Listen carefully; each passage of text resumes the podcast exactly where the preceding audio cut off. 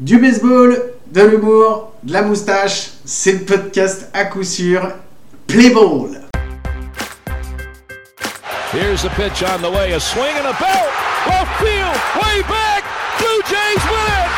The Blue Jays are World Series champions as Joe Carter hits a three-run home run in the ninth inning and the Blue Jays have repeated as World Series champions. Touch 'em all, Joe. You'll never bigger home run in your life. Bienvenue, c'est l'épisode numéro 1 de À coup sûr, le podcast Made in France euh, sur le baseball. Euh, bah, je vais saluer tout de suite euh, mon, mon collaborateur, Mike. Salut Mike. Salut Guillaume, salut à tous. Salut, salue les auditeurs, hein. en gros tes parents et ma femme. ouais, c'est vrai, j'ai oublié, salut à tous. Bon, merci de me l'avoir fait penser. bon, on va commencer euh, par les petites news. Euh, alors, jeu hier, j'ai vu euh, hier soir, avant de me coucher, euh, breaking news sur l'appli MLB at Bat. Les Red Sox se font punir pour avoir triché. Et euh, donc j'ai lu, j'ai lu, j'ai lu un petit peu. Euh, ça m'a fait penser, bah, c'est la suite, euh, c'est la suite de, ce qui s'était passé déjà. Ils avaient déjà eu des problèmes. C'est dans la suite de, des Astros. Je vais te laisser la parole, Mike, parce que sur ton podcast, enfin sur ton podcast, sur ton site Goat Parlons Sport, tu as écrit un article dessus. Donc je voudrais que tu nous expliques un petit peu, un petit peu plus l'histoire des Astros et de leur punition, s'il te plaît. Ouais, c'est vrai que sur notre site, donc le site GOAT, dont je suis le, le propriétaire, président, CEO, directeur général, rédacteur en chef de groupe, community manager, rédacteur, relecteur, webmaster, branleur, menteur, usurpateur, on a fait. Je suis essoufflé. Euh, on a fait un. Tu t'y attendais pas, celle-là. On a fait un, un article sur les Astros. On n'a pas couvert réellement le, le pourquoi, le comment. Donc on va vite faire à expliquer parce que je pense que. hormis Ouais, si on, ouais, on va pas rentrer dans les détails Voilà. non plus, quoi, mais explique grosso modo, quoi, C'est ça, hormis si t'as vécu dans une cave euh, pendant, pendant 8 mois, en gros les Astros euh, ont mis en place un vrai système de triche. On parle d'un système de triche, euh, c'est-à-dire qu'ils ont installé des caméras à différents endroits, notamment en champ centre, pour bien étudier la gestuelle de, des catcheurs adverses. Mhm. Il y avait une énorme salle de vidéo qui était mise dans le dugout pour étudier ça. Et il y avait même carrément un système euh, sonore en tapant sur des poubelles pour, avec un espèce de code pour avertir le, frappeur de ce qui allait arriver via une communication avec le, le mec qui était, qui était sur base. Euh, il, y avait, il y a même apparemment des espèces de de pas de micro mais de système de, de, de pulsation qui étaient mis sous les chemises des joueurs pour qu'ils puissent sentir euh, une, deux, trois pulsations pour savoir quel type de lancer allait arriver. Enfin, un ça, vrai ça a pas système été de je, te, je te coupe 30 secondes parce que ça, ça n'a Ouais. pas encore été prouvé. Ça. Euh, Non, il y a des c'est ça. doutes dessus, mais il n'y a absolument aucune preuve C'est là-dessus. exactement ça, c'est c'est tout un soupçon, il y a toute une enquête autour de ça, mais quoi qu'il arrive, on parle d'un vrai système de triche, et on parle d'un système de triche orchestré par les joueurs, avec en premier Carlos Beltran qui s'est fait sortir des, des, des Mets à cause de ça.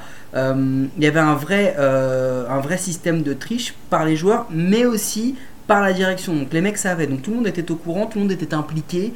Euh, on a vu McCain qui a par exemple dit Moi j'étais pas d'accord avec ça, je l'ai dit, mais ils m'ont pas écouté. Ouais, mais bon, t'en as profité quand même. Du coup, ta bague à plusieurs millions, tu l'as quand même au bout de ton doigt. Donc, c'est un peu ça. C'est la grosse différence qu'il faut mettre en perspective avec les Red Sox. Sur notre site, on a essayé en fait de mettre en relation les différents systèmes de triche les plus gros dans les autres sports que le baseball. Donc on parle pas, on parle pas des, on parle pas de juice, des stéroïdes, on parle pas Mhm. des cork bats, on parle pas de tout ça. On parle de l'Olympique de Marseille à l'époque de Bernard Tapie. On parle des, des New England Patriots euh, avec Tom Brady et Bill Belichick. Euh, on parle de, on parle d'énormément de choses dans d'autres sports et voir quel est un peu mettre en relation les punitions. En fait, ce qui pose problème, vas-y. Je voulais dire, pour revenir un petit peu au baseball, justement, je voulais euh, donc euh, qu'on revienne un petit peu sur les Red Sox parce que, parce que ce qui nous intéresse aussi, c'est le baseball. Et, euh, et l'article, en fait, pour ceux que ça intéresse, ils pourront revenir le voir euh, sur ton site. Je les invite d'ailleurs, c'est vachement sympa, il y a vraiment des bons articles dessus ce qui m'ont bien fait rigoler. Euh, les Red Sox, alors je- pour revenir justement sur la punition, je vais pas rentrer tout de suite sur la punition parce que je pense que je vais avoir quand même pas mal de choses à dire à ce niveau-là. Euh, Manfred, donc le, euh, le, le commissionnaire de la, de la MLB, a dit que euh, le système de triche qui avait été mis en place par les Red Sox ne mettait qu'un seul personnage en fait au centre de l'affaire, Watkins, qui est un assistant coach euh, qui s'occupait Mm. euh, de tout ce qui était vidéo et donc apparemment, je mets des guillemets à, à apparemment. euh, Manfred aurait dit que de toute façon il n'y a qu'un seul coupable là-dedans, c'est Watkins. Que Alex Cora, donc l'entraîneur des Red Sox, n'était pas du tout au courant. Les joueurs, euh, les joueurs se doutaient, se posaient des questions, mais ils n'étaient pas sûrs.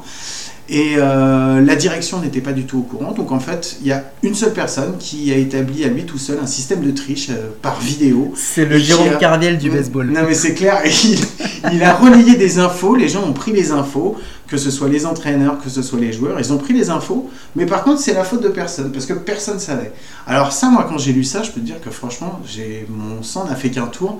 Enfin, c'est euh, c'est une grosse blague, quoi. Enfin, moi je trouve que c'est une grosse blague. Dans, dans- Bah, la, la plus grosse blague en fait dans, ce, dans cette histoire, c'est que quand tu prends un peu le contexte et que tu remets un peu en perspective, tu te rends compte que Alex Cora, il est instructeur aux Astros, il fait partie de ce système de triche, il arrive à Boston, comme par hasard, il y a un système de triche qui est mis Ouais. en place, Ouais, mais et ce système de triche, il est axé sur les mêmes informations, sur la vidéo, les signaux en fait. Ouais, c'est ça. Hmm. Donc c'est c'est ça qui est assez bizarre dans ce truc-là, c'est que on se demande si la MLB fait pas un peu de rétention et ne se dit pas, oulala, attention, s'il y a plusieurs scandales et qu'on on soit obligé de, de mettre en, en doute plusieurs, euh, plusieurs titres à l'affilée de, de, de notre ligue, on, on va, euh, on, va, on va perdre quoi en Ah, termes de moi, je, communication, moi je suis sûr que c'est ça quoi. Le problème c'est que ça touche deux grosses équipes de ces dernières années, enfin deux grosses équipes.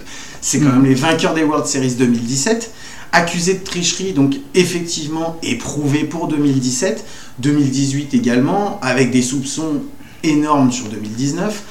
Alex Cora quitte à fin 2017 les, euh, les Astros, se retrouve aux Red Sox, met en place un système. Enfin, met en place. J'ai pas le droit de dire ça parce que Ouais, c'est pas on lui sait pas parce encore. que on sait pas et que c'est pas censé être lui. Sauf que à partir du moment où il arrive, il y a un nouveau système de triche qui est mis en place, apparemment uniquement par Watkins, qui n'aurait servi euh, que. Mais et c'est enfin, c'est hallucinant. Et euh, Manfred va dire bon, bah, Alex Cora, vu qu'il a de toute façon déjà pris dans l'histoire des Astros, bon, euh, je suis pas sûr que ce soit lui, on va rien lui mettre de plus. Bah, C'est un détail qui est important. hein. Dans, la, dans la communication de la MLB, il est bien précisé que Cora est suspendu par Mhm. rapport à ce qu'il a fait aux Astros.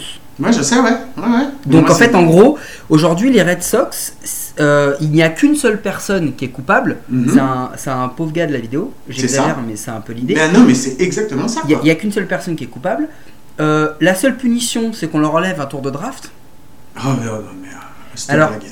il, il faut quand même se dire un truc, c'est qu'on enlève un tour de draft à l'une des équipes les plus riches et les plus puissantes de la MLB, qui a bâti sa, hum, ses résultats et sa renommée depuis, euh, depuis allez, 20 ans maintenant, depuis qu'ils ont recommencé à gagner des World Series, Mhm. sur des trades. Ouais, c'est clair. Exactement. Donc il y, a exactement un ça. moment, y a un moment, tu les punis pas vraiment. Donc euh, voilà, ça c'est l'autre pan, c'est le, le côté, euh, le côté très hypocrite et très politique de cette, de cette décision. Mhm. Donc euh, voilà, c'était, c'est vrai que tu as raison, il fallait y revenir. Et, et moi je pense que, je sais pas ce que tu en penses, mais pour clôturer un peu ce, ce sujet et cette breaking news, je voudrais quand même qu'on ait une, une petite pensée pour les Los Angeles Dodgers Ouais, c'est clair. qui court après un titre depuis quelques décennies maintenant et qui euh, par deux fois euh, alors même s'ils ont été largement largement dominés face aux Red Sox Mhm. mais qui sont passés tout tout près euh, face aux face aux Astros Face aux qui donc Astros, ouais. qui donc Mhm. potentiellement deux fois se sont fait enfler de, de deux bagues euh, alors qu'ils avaient des équipes tout aussi exceptionnelles Et n'oublions euh, pas 2019 aussi, puisqu'ils se font sortir, Ouais. en, ils se font sortir en American. League Championship Series, en ALCS. Bah, aussi pareil contre une équipe des Astros qui n'est pas censée avoir triché en 2019, mais non où les il y a Dodgers quand même. ils se font sortir Non, les... tu parles de qui des Red de quoi? Les Ils n'ont pas perdu contre les Yankees? Les Yankees. Ah non, c'est les Yankees Non, qui ont non, perdu. ouais, euh, non, tu confonds, Autant pour moi, pardon. Et alors, faute. alors, alors, c'est pas plus mal parce que ton erreur fait une bonne transition. Les Yankees seraient apparemment aussi soupçonnés. Oui, bah ouais, en, même temps, j'ai envie de te dire que maintenant, à partir du moment où les Astros, euh, les Red Sox, ouais, c'est ça. T'en es à avoir un niveau de suspicion. Non, on peut pas, on peut pas soupçonner les Marlins et les Orioles. Ou alors le gars des vidéos, il est vraiment con. Mais euh, c'est Gilbert Montagnier qui, qui a la vidéo euh, chez les Astros. Et Ouais, ouais, apparemment, il, fait, est- il fait équipe avec Stevie Wonder là-bas. Et j'ai pas compris, il est arrivé, il a dit Oh Tom Brady va lancer une curve. Non, non, tu t'es trompé, gros, tu t'es trompé. Bon, ouais, bon, bah voilà, enfin tout ça pour dire que, ouais, effectivement, moi je trouve que, comme, dans le, comme pour le problème des Astros, déjà je trouvais que pour les Astros c'était un petit peu. euh, C'était abusé de dire que, que. de leur mettre aussi peu. Alors moi je trouve que vraiment les, euh, les, punitions, euh, les punitions sont vraiment beaucoup trop faibles pour des clubs qui gagnent, qui, sont, qui gagnent des milliards. Tu leur infliges une, une pénalité de 5 millions d'euros, de 5 millions de dollars, franchement c'est une blague. Leur enlever deux tours de draft, Bon, ok, c'est un pro- pour les Astros, c'est un premier et un deuxième tour. Je suis d'accord, ok, pour le premier, ça peut être un peu gênant. Mais enfin, regarde déjà l'équipe qu'ils ont, quoi. L'équipe, elle est bâtie pour avoir encore, ils ont encore au moins 4 ans ou 5 ans où ils peuvent euh, encore postuler euh, pour, des, pour, des, pour des places aux World Series. Donc, euh, Quand les gars, ils ont, euh, ils ont, ils ont des top. euh, ils ont un Rookie of the Year, ils ont un MVP, ils ont un deuxième vote MVP. Ils Mhm. ont deux trois gars qui, sur un malentendu, peuvent aussi avoir un titre de MVP dans les 10 ans qui viennent. Ouais, mais c'est clair, tu Ils prends, ont une- voilà, tu, alors, ouais, ok, tu ils ont prends perdu Correa, Gary Cole, tu mais- prends Correa, tu prends Bergman, tu prends, euh, enfin, Springer, enfin, c'est même et même même leur, leur rotation, elle est absolument hallucinante, quoi.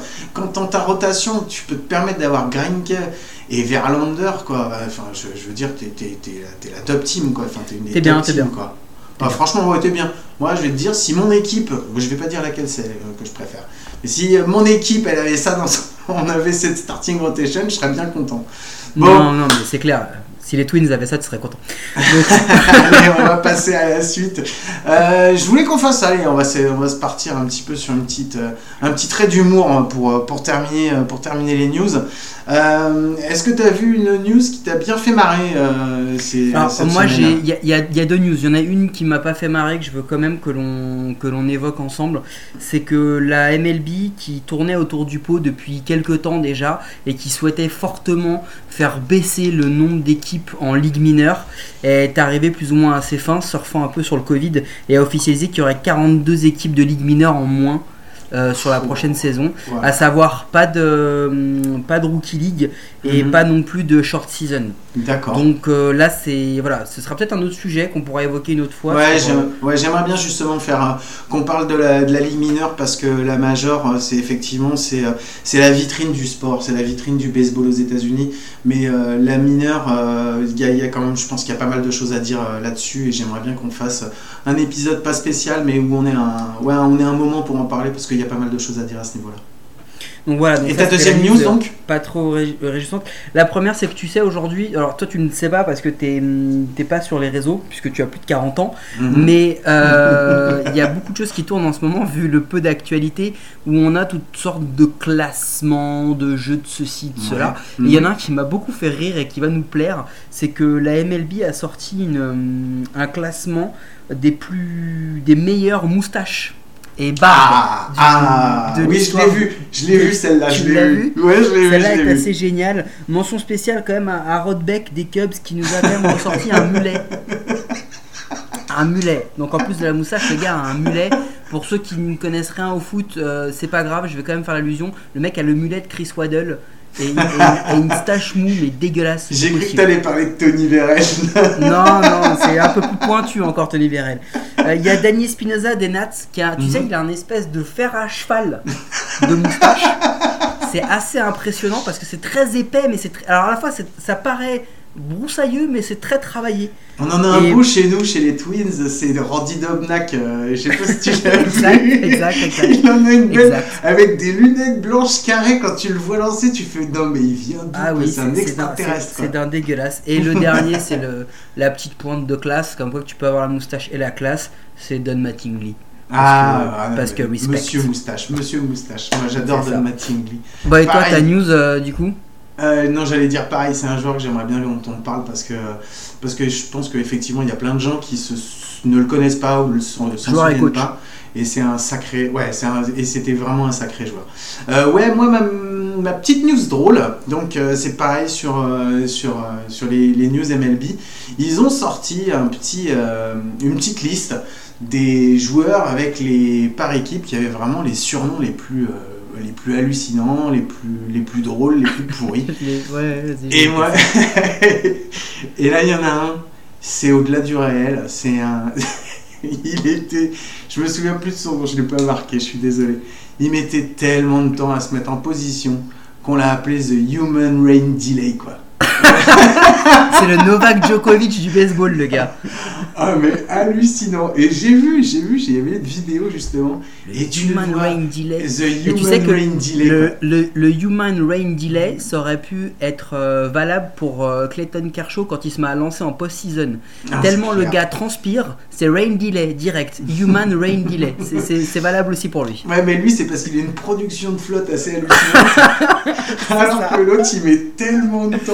Et je te jure, tu le vois prendre sa place dans la boîte, taper, machin. Il est même pas encore en position que tu as déjà commencé. Ils auraient pu mettre une, une, une page pub de 30 secondes avant qu'il se mette en position. quoi. C'est quand même hallucinant. Donc voilà, il y en avait d'autres. Bon, après les autres, il y en avait des plus drôles, des moins drôles. Mais je trouvais que The Human Rain Delay, c'était. euh, c'est Mike. Hargrove.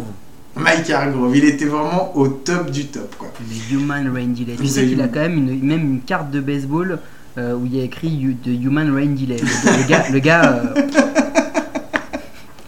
Ah bah qu'est-ce que tu veux, hein, quand on se fait connaître par un truc, euh, non, non, mais c'est... il est pas là pour déconner, quoi. Donc voilà, bon, on a fini notre petit, euh, notre petit passage sur les, euh, sur les news, donc, euh, donc voilà, c'était cool. Euh, on va passer, on va passer tout de suite, on va, on va vous présenter, euh, je voulais qu'on parle d'un- joueur, un joueur euh, qui, me, enfin, qui me tient à cœur, ouais, c'est- j'aime j'aime bien, je trouve que c'est une belle histoire. Et avant d'en parler, euh, on va écouter ce son.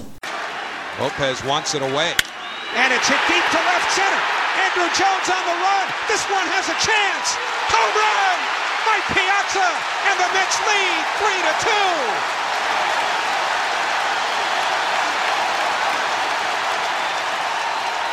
Donc, euh, donc voilà, je vous explique. il Alors, est bon ce son. Ouais, c'est clair, il est mortel. Son, Alors, il est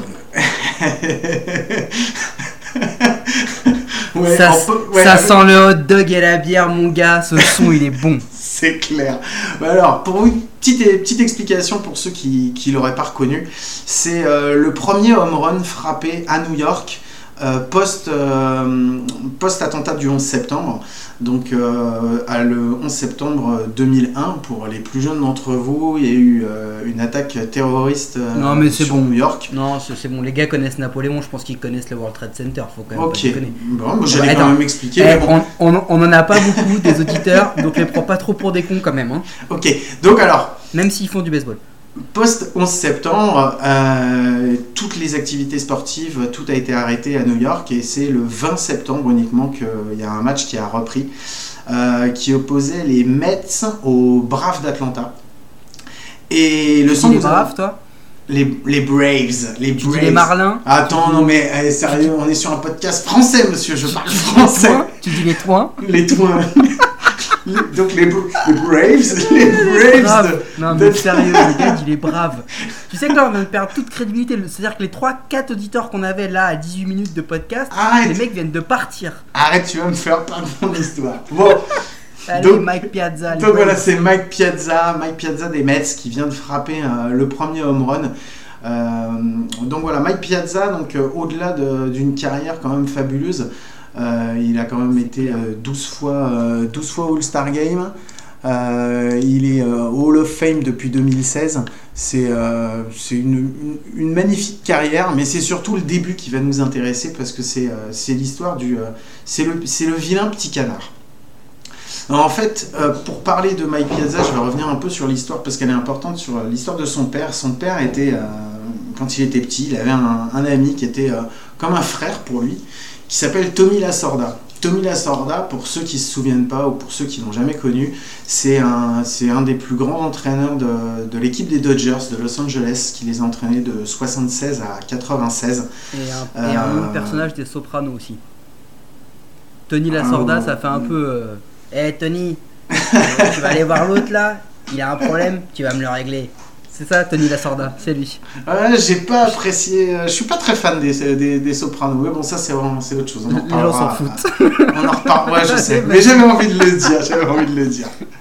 Donc voilà. Donc euh, Vince Lasorda, en fait, a eu euh, plusieurs enfants, dont, euh, dont Mike. Non, n'importe quoi. Vince Piazza a eu plusieurs enfants. euh, dont euh, Mike, qui il a trouvé euh, depuis, trouvait que, depuis qu'il était tout petit, qu'il était plutôt doué pour le baseball. Donc il a, il l'a entraîné, entraîné, entraîné, et donc il a fait, Mike a fait son, son high school, son college, mais il a, il a jamais été, jamais été repéré par les scouts. Donc euh, pourtant, euh, euh, la Sorda était proche encore de la famille de- des Piazza, puisque euh, bah, il se voyait souvent en dehors, et donc il avait vu, il avait déjà vu le gamin jouer et il l'avait trouvé effectivement bon. Mais il voulait pas se fier juste à son avis. Il avait une fois demandé à un, un mec qu'il connaît, qui s'appelle Ted Williams, qui au passage est juste euh, un des plus grands joueurs euh, du passé des années 40 à 60, Mm. euh, Mm. euh, élu au Hall of Fame pour les Red Sox. Ouais, Et il lui a dit, écoute, de, de plusieurs milestones hein, dans, dans la MLB. hein. Ouais, le, ouais. Gars est, le gars est une légende absolue. Donc le gars est une légende et euh, donc la Sorda lui a dit écoute si tu passes dans le coin euh, il y a un petit gars que j'aimerais que tu ailles voir. Donc euh, Ted Williams plutôt mec sympa il passe voir la famille Piazza et euh, chez eux et il voit il voit le gamin le Mike Piazza frapper frapper. Il est ultra étonné franchement j'ai vu une vidéo c'est absolument hallucinant il le regarde. Alors après tu sais pas s'il dit ça pour faire plaisir ou quoi que ce soit Mm. sur le coup, mais apparemment il est revenu voir euh, la Sorda après derrière en lui disant ouais mais ce gamin franchement il a un super beau swing et tout, euh, non non faut pas le lâcher, faut surtout pas qu'on lui change son swing. Je pense que ça peut être un grand quoi. Ok. Donc les années de lycée passent, euh, il se fait pas, euh, il arrive pas à rentrer dans une, Mike arrive pas à rentrer dans une dans une dans un grand euh, une grande université parce que euh, bah voilà on le trouve pas forcément super bon. Il joue en première base, on le trouve pas excellent. Donc voilà, il fait son, il fait son, son université et à la fin de l'université, bah, il, veut, il veut rentrer, euh, il veut devenir un, joueur de ligue majeure. Donc il rentre dans la draft en 1982, Euh, 1988, pardon, excuse-moi. Et, euh, et donc euh, Vince, Tommy Lasorda avait envoyé plusieurs scouts euh, pour, pour aller le voir, puisqu'il n'avait jamais oublié cette histoire avec Ted Williams. Il avait envoyé plusieurs scouts à lui. Et les scouts à chaque fois revenaient en disant bah, non non on n'en fera rien de ce mec là non c'est pas possible donc il en a envoyé un premier un deuxième il en a envoyé au moins 5 ou 6 et à chaque fois les mecs revenaient non bah non faut pas le prendre et tout c'est pas possible quoi donc au moment de la draft euh, passe le premier deuxième troisième quatrième cinquième tour enfin quelques tours et, euh, et là Sorda il va voir ses mecs il leur dit son équipe de draft il leur dit euh, moi je, je m'en fiche je, je m'en fous de savoir à quel à quel numéro de non non mais je m'en fous complètement de savoir quand est-ce que vous le prenez. Je veux ce type là dans mon équipe. Le mec ils disent mais non et tout machin il est trop nul. Il dit mais non mais c'est je vous demande juste ça. Vous le prenez quand vous voulez mais vous me prenez ce gars là dans mon équipe. Il va être pris au 62e tour de draft 62e Explique Mille- le nombre de joueurs que ça représente. il est pris en 1390e position. 1390e position. Autant te dire qu'après, derrière lui, si tu veux, il y a les mecs qui passent le balai euh, parce que personne. Ah, Il y, a des- il y a des mecs sans bras, mais le, le- non, non, mais c'est vrai. Je veux dire, il faut, il faut, faut dire la chose. Ce qui est le plus dingue en fait dans ton histoire, c'est pas Mhm. qu'ils le prennent en 1390e place, c'est qu'il y a eu 1389 opportunités pour des mecs de la MLB de prendre ce gars Ouais, ouais, mais avant au-delà- lui. C'est-à-dire que les mecs ont joué un jeu dangereux, tu vois. Les gars, les gars ont, ont- ont répondu à la Sorda en disant ouais non, on va pas le prendre. Bon, ils l'ont pris pour le faire plaisir. Mais t'imagines quand même que euh, les mecs l'ont pas pris. S'il y a un gars qui se tape un délire et qui dit je prends Mike Piazza, je sais pas, je dis une bêtise, euh, 1200ème, et ben en fait il leur passait sous le nez. Ah oui, non, non, mais c'est, clair. Mais c'est surtout quand, tu te dis que il a fallu qu'en fait, pour qu'il soit pris, que son père, hein, que Vince Piazza, appelle Tommy Lasorda en lui disant Ouais, s'il te plaît, fais quelque chose pour mon fils pour le prendre, quoi. Parce que moi, je sais qu'il est bon, toi, tu sais qu'il est bon, mais il faut faire quelque chose. Et il a été pris 62e tour, 1390e joueur. Autant te dire que quand il est arrivé au clubhouse euh, des Dodgers, à part dire bonjour à Mike, à, à Tommy Lasorda, il y avait, si tu veux, il y a personne qui. tout- quand tu arrives dans un club et que tu es 1003, enfin 62e tour de draft, autant te dire qu'il y a personne qui te regarde. Quoi. Enfin, je veux dire, t'as rien, euh, c'est mort quoi. Donc, il arrive, il passe. euh, alors, il était toujours première base à ce moment-là. Et en fait, Tommy se dit euh, bon, en première base, franchement, c'est pas terrible. Euh, nous, on va avoir des places, mais en tant que catcheur, quoi. Et donc, en fait, il lui a dit, écoute, si tu veux pouvoir rentrer et peut-être un, jouer, peut-être un jour jouer en, en Ligue majeure, il faut que tu changes de poste, il faut que tu deviennes catcheur. Et le mec, qui est pas catcheur pour un sou, qui a fait toute sa, toute sa carrière, enfin, qui avait joué tous ses matchs avant en petite, euh, en, en- en université, au collège, en première base, première et base. ben, il apprend à jouer catcheur.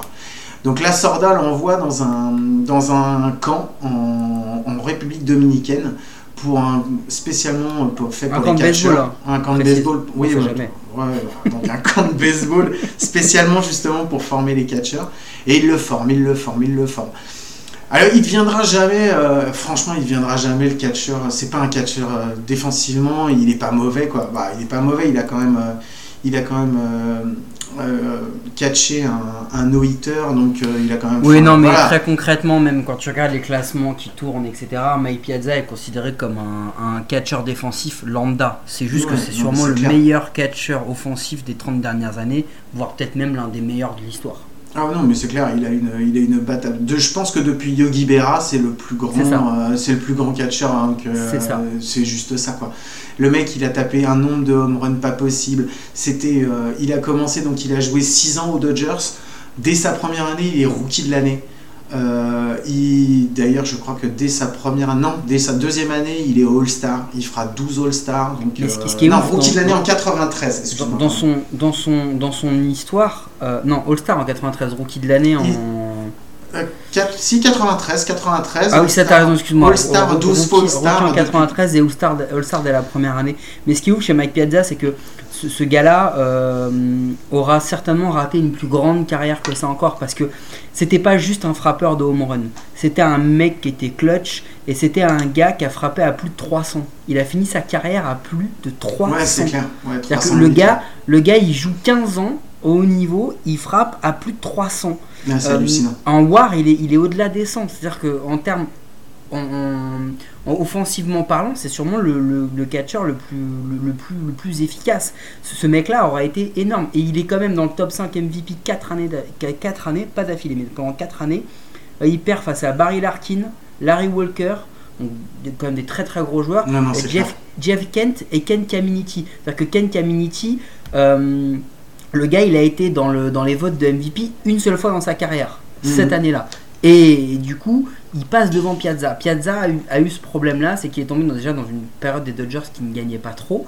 Et il a, après, il a fait les Marlins, il a fait les Padres. Je, crois- je crois qu'il Ouais, a enfin, les Marlins, il a fait 5 matchs aux Marlins avant d'être envoyé au Mets. C'est ça. c'est quand même. euh, C'est ça. Et, et surtout, c'est un peu des équipes de, de, quand même de losers, même si les Marines à l'époque ça allait. Euh, les Mets, les Mets sont, c'est une équipe un peu maudite depuis les années 80. Les mecs n'arrivent Ouais. pas, pas à gagner. Donc, si ce gars-là, au lieu d'aller aux Mets, par exemple, je dis une bêtise, il va aux Yankees. Bon, après, il y aurait peut-être pas eu Posada, il y aurait peut-être pas eu tout ça, mais hmm. ce, mec-là aurait pu avoir une, une bien plus grande carrière que ça. C'est ça qui est, qui est assez dingue dans son parcours, c'est que finalement il aura manqué un peu de, un peu de chance. Tu sais, il fait partie de ces joueurs comme, euh, comme Tony Gwynn, euh, Hein tous ces gars-là, comme Griffey Jr., Ken Griffey Jr., qui ont été des joueurs exceptionnels, mais qui, ont juste été au mauvais endroit, au mauvais moment, et qui auraient mérité beaucoup mieux. Bah, disons qu'il a rien gagné en titre collectif. Par contre, euh, enfin voilà, en tant que joueur à titre personnel, il a, il, a une carrière qui est effectivement qui est fabuleuse. De toute façon, tu rentres pas au Hall of Fame comme ça, quoi. Tu, quand tu vois le nombre de personnes qui, qui, qui, qui, posent- enfin, qui postulent, euh, on, on met les noms pour, pour qu'ils puissent rentrer au Hall of Fame, et des mecs qui rentreront jamais alors qu'ils ont quand même des belles carrières. Bah, voilà, ça reste. Et, voilà, je voulais qu'on en parle parce que c'était quand même un super joueur qui a eu, euh, qui a, qui a- qui a eu, euh, qui a eu une belle carrière. Parce que quand tu fais euh, Et- si- Et si tu Ouais. me permets, ouais, je te coupe, excuse-moi, mais parce qu'il y a quand même quelques petites subtilités par rapport à son, même à sa, à sa vie. C'est que déjà ce gars-là a des origines, comme son nom l'indique, italiennes. Mhm. Qu'il est coach, il devait être coach pour, pour l'équipe italienne, pour les, pour les championnats d'Europe, et qu'il Mhm. allait, et qu'il allait coacher l'équipe d'Italie pour la World Baseball Classic en 2021. Donc ce Ouais. mec a aussi ce truc-là. Et il y a une autre anecdote, et celle-là, elle est, je crois que c'est le, je crois que c'est sa plus grande victoire vraiment dans sa carrière, dans sa vie. C'est que ce gars, il est marié à une playmate, la double page centrale, Miss Autumn 1995. Et ça, mon pote, quand t'avais sa moustache, réussir cette prouesse-là, c'est Ah, exceptionnel. Il avait une belle Exceptionnel. moustache. C'est pour ça aussi qu'il est dans le podcast. C'est parce qu'il avait une belle moustache. Ouais, et la plémette. Et, et abuse pas. Tout le monde sait que tu l'as eu cette, cette double page. Non, mais même pas. En plus, c'est même pas vrai, je l'ai même pas vu. Et puis, même, ma femme, elle est même pas là, donc je peux même pas dire. Euh, bon, ben voilà, on a terminé avec Mike Piazza. Avant de se quitter, euh, je voulais euh, qu'on se fasse une petite euh, jeu, tu- qu'on parle un, un petit peu euh, de, de notre rapport au baseball, mais un truc rapide. On s'était dit qu'on allait euh, donner une petite anecdote.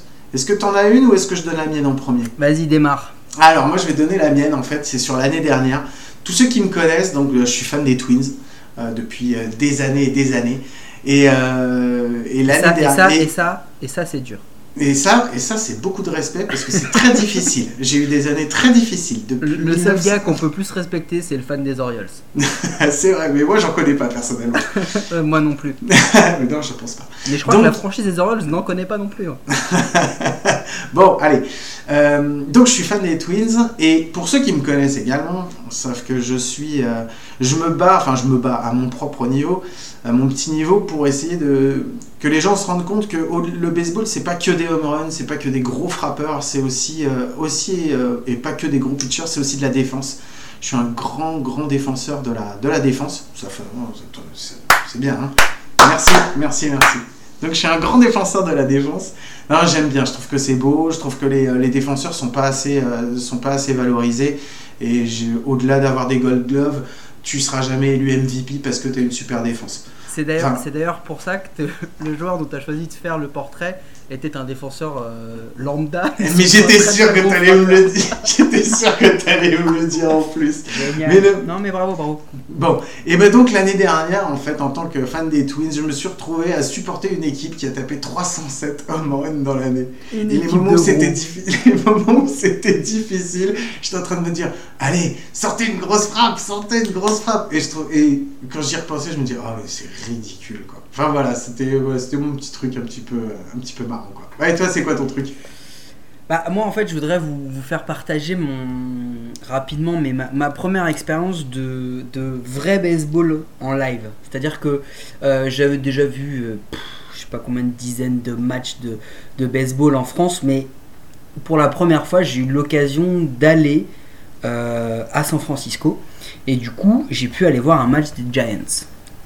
Bon, j'ai été voir un match des Giants, on va dire un peu vieillissant, mais j'ai eu la chance d'avoir Matt Bumgarner qui lançait quand même face aux Colorado Rookies. Rockies, Rockies, excuse-moi. Ah oui, les rookies, je sais que t'aimes bien dire les rookies. Les, les Rookies, les Les Rookies, c'est la rookies. version pakistanaise des. Ils des viennent à la rouscousse. C'est ça.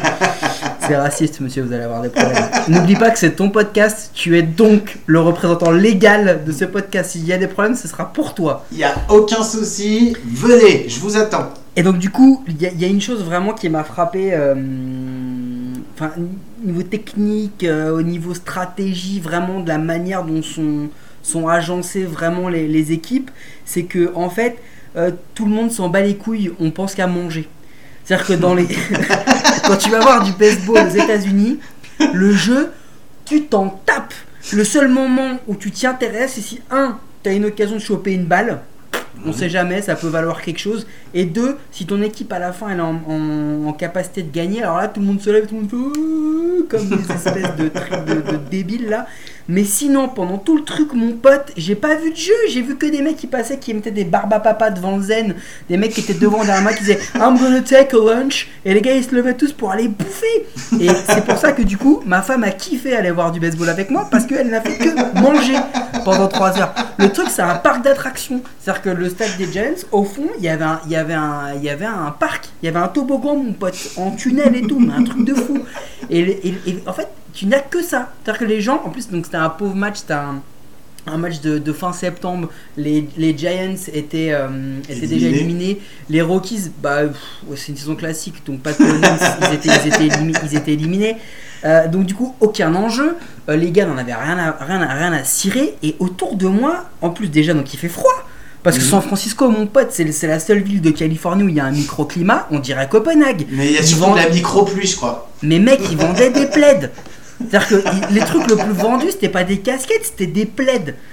Et le seul vrai intérêt de ce, de ce foutu match, c'était de pouvoir aller bouffer des frites à l'ail dans un faux casque des Giants. Tu payes ça 13 dollars. Mais t'es Oh content. T'es un touriste. Eh mec, t'es un touriste, t'es blindé. Ouais, non, mais c'est en clair. plus, c'était le premier jour. hein. On, on, a, on, a, on, a, on a atterri à 17h et à 20h, on était au stade. Ah la vache. Donc c'est ça, c'est-à-dire qu'il faut bien comprendre que les gens qui ne comprennent pas le baseball, euh, qui, qui trouvent ça un peu ennuyeux, mangez. Mais mangez les gars Le baseball, ça se, ça se, ça se pratique, ça se déguste en mangeant. Et, en pour bu- ça que alors, ça- et il faut boire aussi. Il faut Et boire voilà. une petite bière de temps en temps, mais pas Ouais. trop parce que sinon après on s'endort. Après, Et ça, ça dit- sera une autre histoire. Voilà, ça c'est une autre histoire, mais quand on dit une bière chez Guillaume, tout est une question de centilitres. C'est important. Bon, bah, merci Mike. Euh, merci pour ça. Euh, avant qu'on se quitte, euh, je voulais remercier, je voulais remercier quelques personnes. Je voulais dire euh, merci à Malina et à Hello pour leur patience. On est aux Oscars, je suis ému. On a gagné aussi. quelque chose. Non mais je Voilà, voulais les remercier parce que franchement, que tu dises que là, ce que tu remercies, c'est ta femme et la mienne, parce que du coup, c'est le seul moyen qu'on aura de pas dormir sur le canapé, voire, voire dehors ce soir. Non, je remercie leur patience surtout parce que depuis quelques temps, on n'arrête pas de s'appeler et je pense qu'à mon avis, à un moment, elles vont en avoir marre. Pour le moment, on continue quoi. Ça va, Et ça va. voilà. Et je voulais dire aussi euh, un petit merci à Geoffroy, merci pour ses conseils et puis euh, pour son écoute. Voilà, c'est la fin du podcast. Mike, merci beaucoup à toi aussi. Merci d'avoir été là. C'est cool. On se retrouve la semaine prochaine. Euh, J'espère, Inch'Allah. bah. Vous pourrez retrouver donc le podcast sur le site euh, Goat par mon sport, puisqu'on peut l'écouter en direct, je crois. On peut le Yes. télécharger, non? Ouais. Bon, tu pourras l'écouter en direct, c'est compliqué parce qu'il a fallu que les mecs. Ah ouais, mais en direct, 30 non. il y y a 35 minutes. Super. Mais c'est pas grave, je Ouais, t'expliquerai un jour au niveau technique. c'est un podcast que vous pourrez télécharger, il sera sur SoundCloud, il sera sur le site, on va le relayer sur les réseaux. N'hésitez pas à en parler autour de vous, plus on aura euh, d'oreilles euh, attentives, plus on aura envie de, de bosser. Et quand on aura un petit peu progressé, on, on en a parlé Guillaume, il y aura sûrement du- de l'invité. du Ouais, guest. ouais, du guest. On va attendre ça avec impatience. Mais bon, il faut que vous penses qu'on pourra avoir écoutiez. la femme de Mike Piazza ou pas? Non, je pense pas. Mais par Ah, contre, on pourra peut-être avoir. Non, pas Mike Piazza non plus. mais par non contre, euh, Non, non. si je demande à ma femme, peut-être qu'elle viendra. Mais c'est pas sûr parce qu'elle déteste le baseball. donc, euh, Et puis elle déteste aussi. Bon, voilà, merci. Voilà, donc merci à tous. Et puis, eh ben, on se retrouve très bientôt, très vite. Euh, passez une bonne semaine, euh, portez-vous bien, faites attention à vous, et puis à très bientôt. Allez, ciao. Ya, baby. Allez.